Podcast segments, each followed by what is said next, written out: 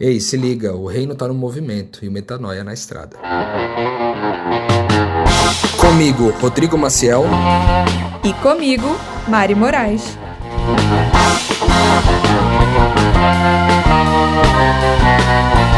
E na estrada de hoje você vai ouvir. Isso veio na minha cabeça, essa, essa frase. Em um mundo onde todo mundo quer influenciar, eu escolhi me relacionar. E é isso que eu acredito que, que esse movimento que eu participo com o Rô, que a gente tenta entregar. O foco é a relação. Tanto que a gente é um bando de doido que bota um monte de gente dentro de casa, uai. Eu acho que é possível você viver uma dinâmica equilibrada disso, né? Com mais equilíbrio. Você tá, influenciar para quem é influenciador é nato, o cara vai influenciar naturalmente. O duro é que quando ele dedica a vida só para isso, de forma que ele vai muitas vezes alcançando um número cada vez maior de pessoas, né? Cada vez mais significativo de pessoas, mas ele não consegue se relacionar com muitas delas. E muitas vezes isso acontece porque ele não consegue passar o bastão, não consegue distribuir esse discipulado de forma que outras pessoas sejam igualmente influenciadoras.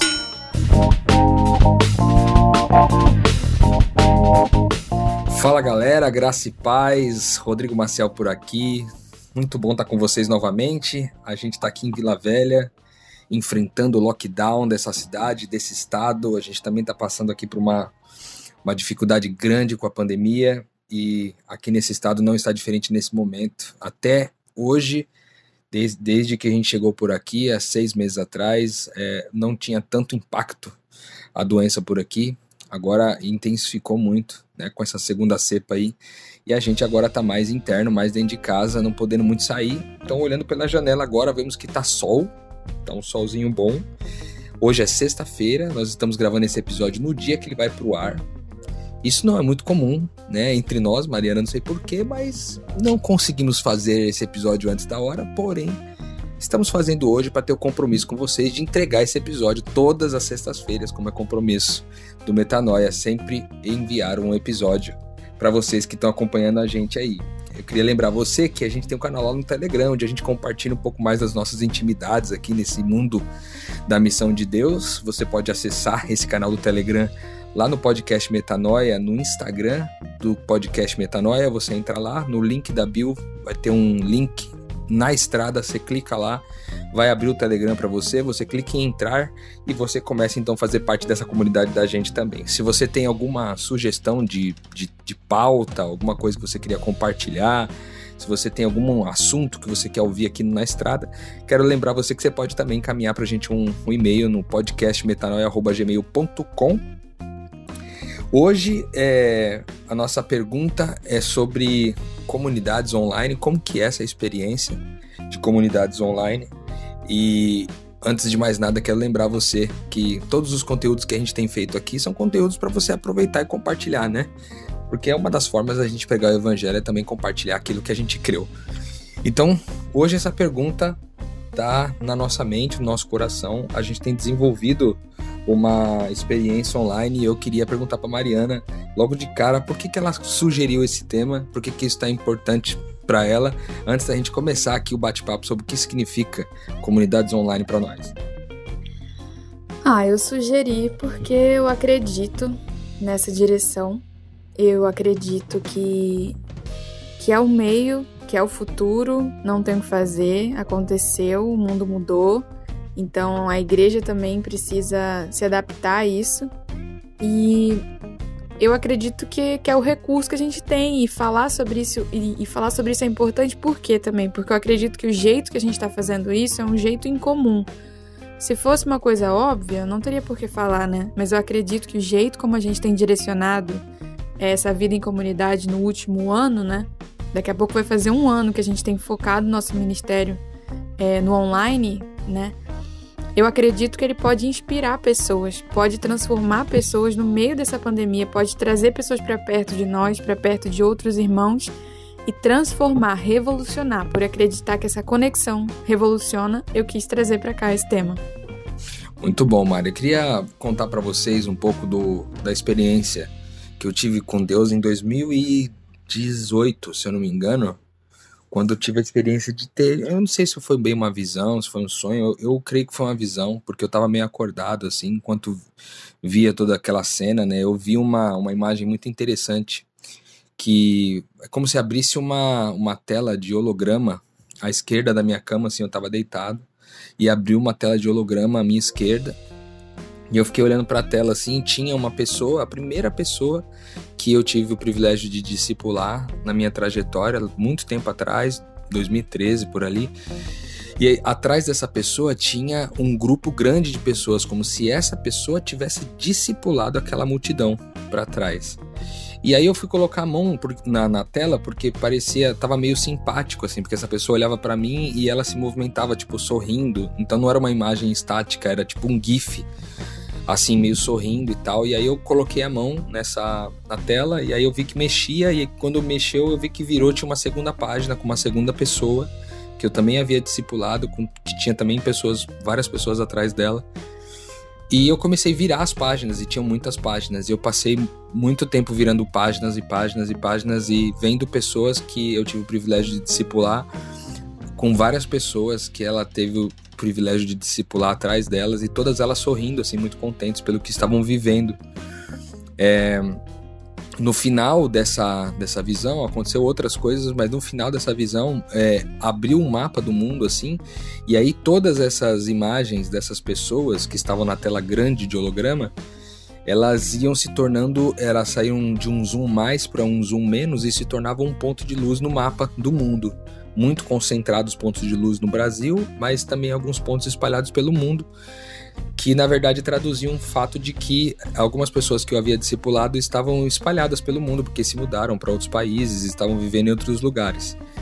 E é, logo depois que isso aconteceu, é, surgiu alguns pontos escuros também no mapa e eles foram é, vindo de um zoom menos para um zoom mais, aparecia agora o rosto de pessoas que eu não conhecia, o rosto de pessoas das mais diversas culturas e religiões e, e, e países apareciam também é, com uma expressão é, amistosa, assim, mas ao mesmo tempo uma, uma expressão de ansiedade, como se elas estivessem esperando alguma coisa da minha parte. E, e, a, visão terminou aí, e logo quando terminou, eu, eu me veio uma convicção muito forte no coração de que aquele, aquilo que eu havia visto era uma direção de Deus para minha vida no sentido de agora poder ofertar para as pessoas do mundo todo aquilo que eu já vinha ofertando para as pessoas presencialmente, eu poder ofertar através da tecnologia. Por quê? A tecnologia, porque era holograma o que eu estava vendo, né? E tinha toda uma, uma dinâmica de abrir e fechar janelas, etc., como se eu estivesse utilizando um computador. E então, para mim, ficou muito forte esse lance de trabalhar pela internet. Como é forte você ter recebido isso no fim de 2018, sem imaginar que um ano e pouco depois varreria o mundo uma pandemia que ia fazer tudo ficar online. Se a gente falasse antes, né, que psicólogo ia começar a fazer atendimento online, formatura online, não era o mundo estava igual antes, né? E Deus já te revelou o que já ele já sabia que aconteceria, muito forte isso. Pois é, e a verdade foi que foi no fim de 2018 que eu tive essa, essa visão, né? E no fim de 2019 veio é, ao início da pandemia, que foi quando nasceu lá na China, né? Na China começou no final de 2019. Então, um ano antes, Deus já havia dado essa direção, e aí é, foi também um ano em que eu decidi é, dedicar minha vida em tempo integral para o Reino de Deus e tudo. Então ainda deu para viver um período de adaptação e tal. Então eu sei que tem muita coisa ainda para a gente fazer online, né? Muitas iniciativas estão plantando no nosso coração. Vocês sabem que a gente tem aqui o podcast Metanoia, que é uma iniciativa online já desde 2013. Tem os canais nossos de Instagram e, e coisas do tipo que a gente também desenvolve. Mas a gente está cada dia mais criando novas é, iniciativas para poder atingir o maior número de pessoas possível através da internet, da tecnologia, né? E eu acho que comunidades online seja uma dessas frentes, né, Mari? Sim, e principalmente porque conteúdo, teoria boa, gente, não falta. A gente estava conversando sobre o Jesus Cop hoje, mais cedo. O, pa o próprio Paulo Júnior tem muito conteúdo online. São muitas iniciativas. Caio Fábio tem gigantes posicionados online, pessoas sérias que criam é, conteúdo, tiram dúvidas e tal. Mas a carência das pessoas não é informação, é relação. E isso veio na minha cabeça, essa, essa frase. Em um mundo onde todo mundo quer influenciar, eu escolhi me relacionar. E é isso que eu acredito que, que esse movimento que eu participo com o Rô, que a gente tenta entregar. O foco é a relação. Tanto que a gente é um bando de doido que bota um monte de gente dentro de casa, uai. Isso é muito importante que você falou, Mari, porque é o seguinte, a diferença de dessa dedicação de influenciar é, para se relacionar, eu acho que não é, talvez não seja nem tão polarizado no sentido assim, ou você se influencia ou você se relaciona, né? Eu acho que é possível você viver uma dinâmica equilibrada disso, né? Com mais equilíbrio, você tá, influenciar para quem é influenciador é nato, o cara vai influenciar naturalmente. O duro é que quando ele dedica a vida só para isso, de forma que ele vai muitas vezes alcançando um número cada vez maior de pessoas, né? Cada vez mais significativo de pessoas, mas ele não consegue se relacionar com muitas delas. E muitas vezes isso acontece porque ele não consegue passar o bastão, não consegue distribuir esse discipulado de forma que outras pessoas sejam igualmente influenciadoras para atender um número muito maior de pessoas, né? Tem pessoas aí com 2 milhões, 3 milhões de seguidores. Como é que você se relaciona com 3 milhões de pessoas, né? Então eu acho que há uma importância muito grande de se desenvolver uma passagem de bastão, uma distribuição por isso o discipulado acho que é fundamental. Na imagem né, que eu via na visão, tinha uma pessoa e várias pessoas atrás dela. Né? Essa imagem é muito interessante, é muito importante, porque significa que tem muitas pessoas que eu não vou ter o, o contato direto com elas, mas as pessoas que foram treinadas né, nesse processo vão acabar sendo influenciadores para eles. Agora, talvez acho que o grande desafio disso, Mari, é porque muitas pessoas não querem abrir mão é, dos seus seguidores, de ter os seus seguidores como os seus seguidores tendo a eles como pessoas assim, não, é, é para ele que eu vou recorrer, né? E eu acho que se a gente puder abrir mão e repartir um pouco né, desse dessa dessa audiência entre nós, né, as pessoas que estão sendo treinadas, eu acho que isso pode ficar muito melhor. É, eu acho que não é nem só eu sou mais radical, né? Eu acho que o mestre se ocupou de 12 no ministério dele, ele não deu um exemplo de evangelismo focado em massa. Ele deu exemplo de uma relação, né, de intimidade focada de exemplo e, fazendo exatamente isso que você falou, passando bastão para 12 de vez. E aí, não estou dizendo, eu acho que eu estou sendo até um pouco dura demais, mas o que eu estou querendo dizer é que essa é uma doença da igreja que já vem de longo tempo atrás você vê que o problema é, sempre era esse: todo mundo querendo evangelizar, panfletar, sem querer se relacionar. E dentro da igreja as pessoas não se relacionavam. E as redes sociais são um espelho da realidade. Hoje, se você abrir o Instagram, todo mundo quer influenciar. Não é uma rede social, é uma rede de influência. É uma rede de, de, de, de é, competição de poder, né? Quem influencia mais? Quem atrai mais seguidores, né? Quem se posiciona e vende mais, né? E a verdade é que é muito tentador, né, Mário? Eu falo por mim mesmo, tipo assim, mesmo tendo recebido essa visão, eu acho que eu fui entender que a proposta era sobre se relacionar mais tarde. Porque na prática você fica meio tentado, porque o mundo todo tá fazendo isso, entendeu? O mundo todo tá conquistando, os influenciadores estão conquistando adeptos, estão somando para si grupos de seguidores, né? E, e, eu acho que eh, não, há, não tá de todo errado, não tá de todo ruim, mas eu acho que falta esse ingrediente que eu acho que pode ser muitas vezes fundamental. Porque, sim, uma informação pode melhorar a nossa vida, né? Mas uma relação pode mudar, pode transformar ela de água para o vinho, né? Então, o relacionamento pode ser diferencial, lógico, seria muito, muito assim, talvez eu me sinta até um pouco prepotente de dizer que é possível se relacionar com 3 milhões de pessoas, entende?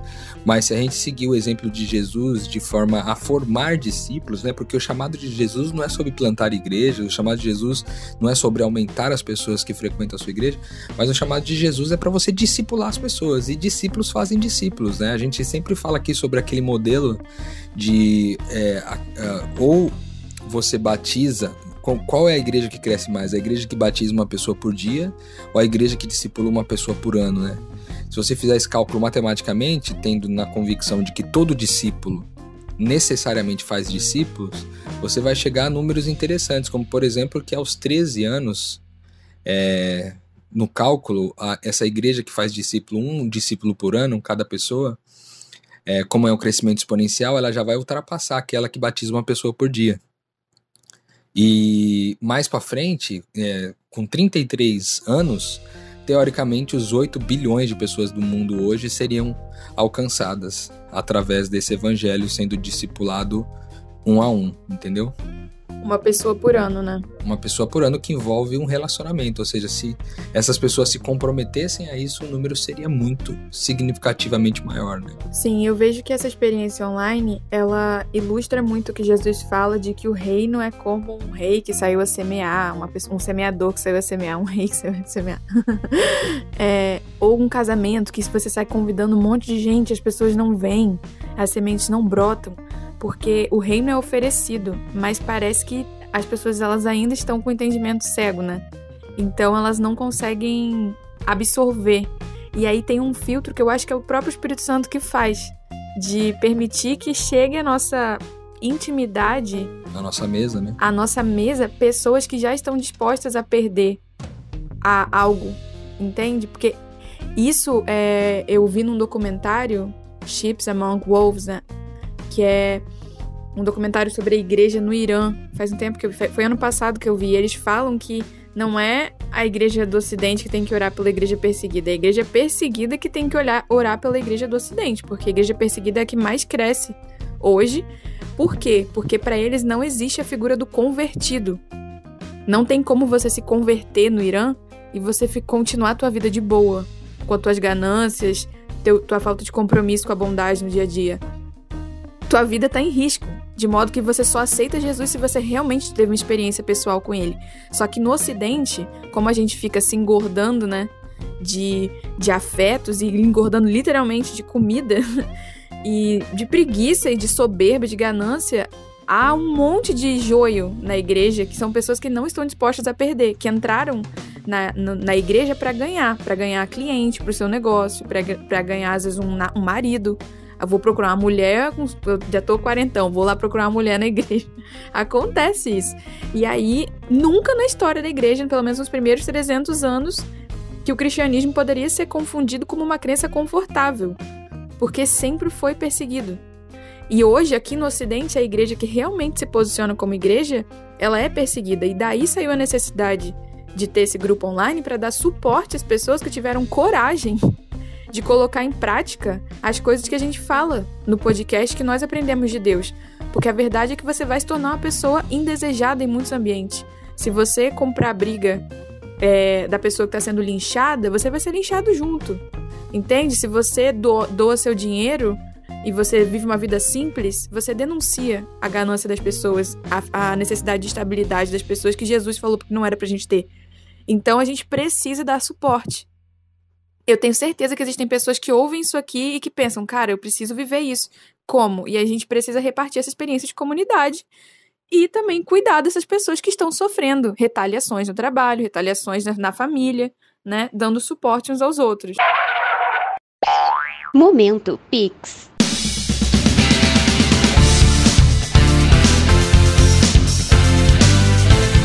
Oi, gente. Eu me chamo Luan, sou de Uberlândia, Minas Gerais e conheci o Metanoia através do Reino de Amigos. E desde então isso vem transformando minha vida e eu espero que possa transformar de vocês também.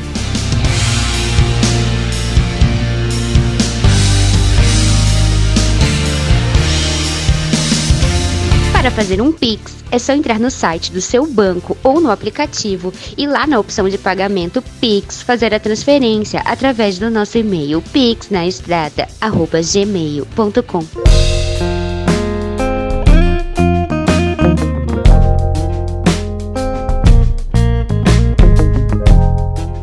porque decidiram viver a vida de Cristo e a vida de Cristo acaba sendo conflitante muitas vezes com os contextos onde elas estão inseridas, né? A gente começou esse movimento de se encontrar online logo depois que da, do, da instalação da pandemia aí no Brasil e tudo mais. A gente fez um grupo, não sei se você se lembra, Mari, que a gente fez um grupo sobre é, que a gente chamou de jejum, que era um grupo que ia jejuar por, por 40 dias e, cara, nós nos encontrávamos diariamente por 40 dias, assim, pelo, pelo Zoom, né? Pelo aplicativo Zoom. Na época não tinham muitas outras opções de aplicativos, hoje tem mais, mas era pelo Zoom que a gente se encontrava. E, cara, é, foi uma experiência única, assim, de a gente poder compartilhar sobre a vida, nos relacionar é, com um grupo ali de 40 pessoas, mais ou menos, e esse grupo gerou muitos frutos, né? Pessoas que estão conectadas a nós de alguma forma, pessoas que é, oferecem, que vivem a vida de Cristo nos seus contextos, no Brasil e fora do Brasil, né? Porque havia pessoas também de outros, outros países, inclusive pessoas estrangeiras fizeram parte desse grupo. Então eu acho que esse, essa experiência com o jejum deu pra gente uma indicação de que de repente a gente poderia fazer como se fossem pequenos grupos online, né? E a gente acabou fazendo outros grupos online e desses grupos online se formou aí o que a gente está chamando de igreja online, que é uma igreja que está se, se, tá se encontrando é, no domingo, né, de tarde. E nosso plano é que conforme as pessoas forem é, experimentando né, o movimento do reino de amigos online, elas possam ir somando lentamente, aí somando esse grupo de domingo de forma a gente poder estar tá junto e se relacionar, né? Não somente é, estar ali para poder consumir um conteúdo, mas também para poder repartir, né? Essa é a proposta da comunidade, estar lá para que todos possam repartir aquilo que Deus tem feito na vida de cada um, né? É, para quem não sabe, o Reino de Amigos é um movimento, né, que o, o Roger articula tem o quê? Uns sete anos, né? É, de pequenos grupos, onde você tem 16 encontros, eram 15, eram 15 encontros, mas entre 15 e 17, às vezes varia, onde cada encontro você fala uma dimensão da pessoa de Jesus, e aí você tem as 17 dimensões mais importantes, ou 15 dimensões mais importantes. E aí, quando, no resultado, depois desse, desses meses, né, que você passou se encontrando uma vez por semana, você já tem um, um background para se posicionar, para falar, ah, não é para mim esse rolê agora, tô afim de seguir minha vida como eu já tô, ou você buga. E tem normalmente uns dois ou três que bugam, enlouquecem. e a gente trabalha para colher esses, esses três que enlouquecem. Depois que a gente tem meio que esse filtro, né, desse evangelho que é passado com com tempo, com solidez, com fundamento, a gente tem, colhe esses três malucos que piraram, receberam uma revelação da pessoa de Jesus e não querem mais viver a própria vida. E aí a gente tenta incluí-los nessa comunidade que a gente é, se, se reúne. Então tem esse filtro, né? Porque é uma reunião madura. A gente não se reúne, como o Rô falou, para consumir inspiração. A gente se reúne para ofertar e para se articular para servir. Isso, eu acho que talvez possa ter muitas dúvidas, né? possam ter muitas dúvidas na, na mente de quem está ouvindo a gente, como que isso pode estar tá acontecendo. É lógico que é, não faltam opções de igrejas se reunindo online, afinal de contas, as igrejas, a grande maioria delas estiveram fechadas, né? É, nesses, nesses últimos meses, algumas reabriram no meio do caminho.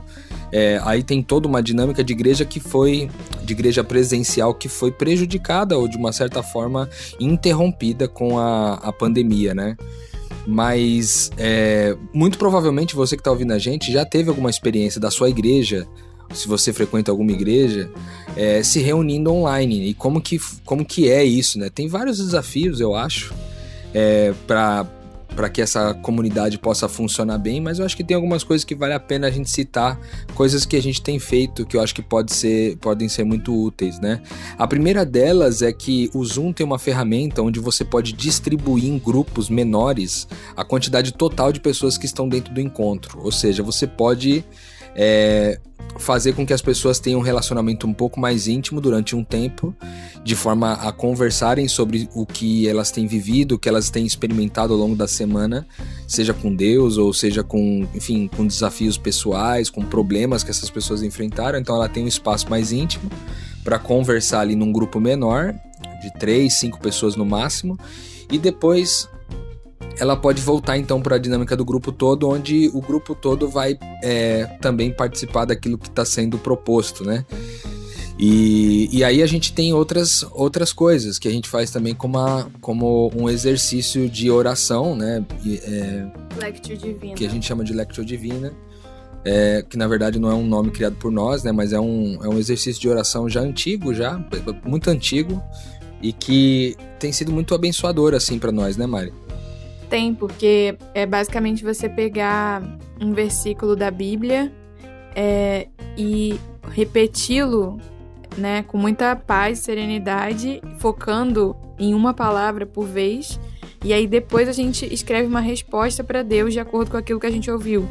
Entendeu? Do versículo. Tipo, tudo o Senhor é meu pastor, nada me faltará. Aí a gente ouve isso umas 10 vezes com calma e aquilo vai gerando transformação no nosso interior. Aí cada um escreve uma oração breve ou, ou fala, e a gente depois do versículo tem um momento de cada um ler sequencialmente a sua oração, que vira uma grande oração comunitária de unificação de entendimento. É muito precioso para nós isso aí. Esse exercício de oração tem abençoado a gente bastante, né, Mari? E eu acho que tem feito também com que a gente tenha um espaço onde a gente possa criar um movimento de oração juntos, uma oração que é mais comunitária, né? Porque é, ao término desse exercício, o final dele é que cada um recite a oração que escreveu, né? E aí quando você vai somando as orações que foram escritas, né, não há uma divagação, porque as pessoas não estão falando sem antes terem pensado no que escreveram, mas elas vão falar aquilo que elas escreveram. Então vira um movimento de oração, um exercício de oração muito agradável, porque daquele mesmo texto você vê a percepção de várias pessoas diferentes é, nas suas orações e todas aquelas orações acabam em geral falando com a gente de forma muito significativa, né? Então às vezes eu tô orando aqui, eu, eu, eu, eu li a minha oração pro grupo, a Mariana leu a dela, e aí fulano de tal leu a terceira, a quarta, e assim vai. E aí essa, essas orações sendo empilhadas, né, elas acabam é, compondo uma oração maior, muito significativa, tendo um movimento de oração bem agradável. É, porque isso até comunica com outra coisa pra gente falar, que é o fato de a gente evitar colocar um protagonismo no encontro de uma pessoa. Isso é um princípio que a gente aprendeu muito com o Frank Viola também, que é um teórico de igrejas orgânicas que a gente admira muito. E na perspectiva dele, a igreja é algo natural. A igreja brota. A igreja significa eclésia, né? Que é a comunhão, que é essa reunião. A reunião é natural, foi Deus que colocou no ser humano essa capacidade de se comunicar e ter prazer na comunhão. O trabalho do líder é podar aquilo que é artificial e atrapalha o fluir natural da comunhão. Então, uma das coisas que atrapalha é o engessamento do, do programa. E, e, você sempre ter as mesmas pessoas cantando, as mesmas pessoas pregando, as mesmas pessoas conduzindo oração. Isso gera um, um ritmo de comércio de, de conteúdo, né? Onde eu não vou lá mais para entregar e participar do, do mover do Espírito Santo para abençoar os irmãos. Eu vou lá para ouvir a ideia nova do Rodrigo, a metanoia da Mari. E a gente combate isso muito. O que também conecta um ponto que é o compromisso das pessoas com o encontro.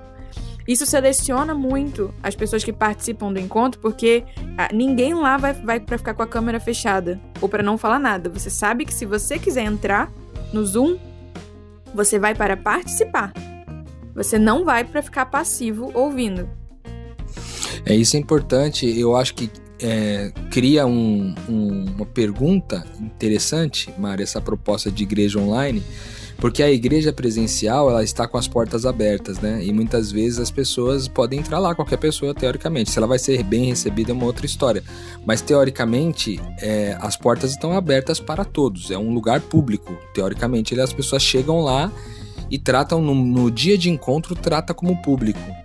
Então, o, qual é a pergunta que gera no ambiente online? É porque às vezes tem pessoas que não têm uma estrutura de internet ou de equipamento suficiente para participar do encontro. Né?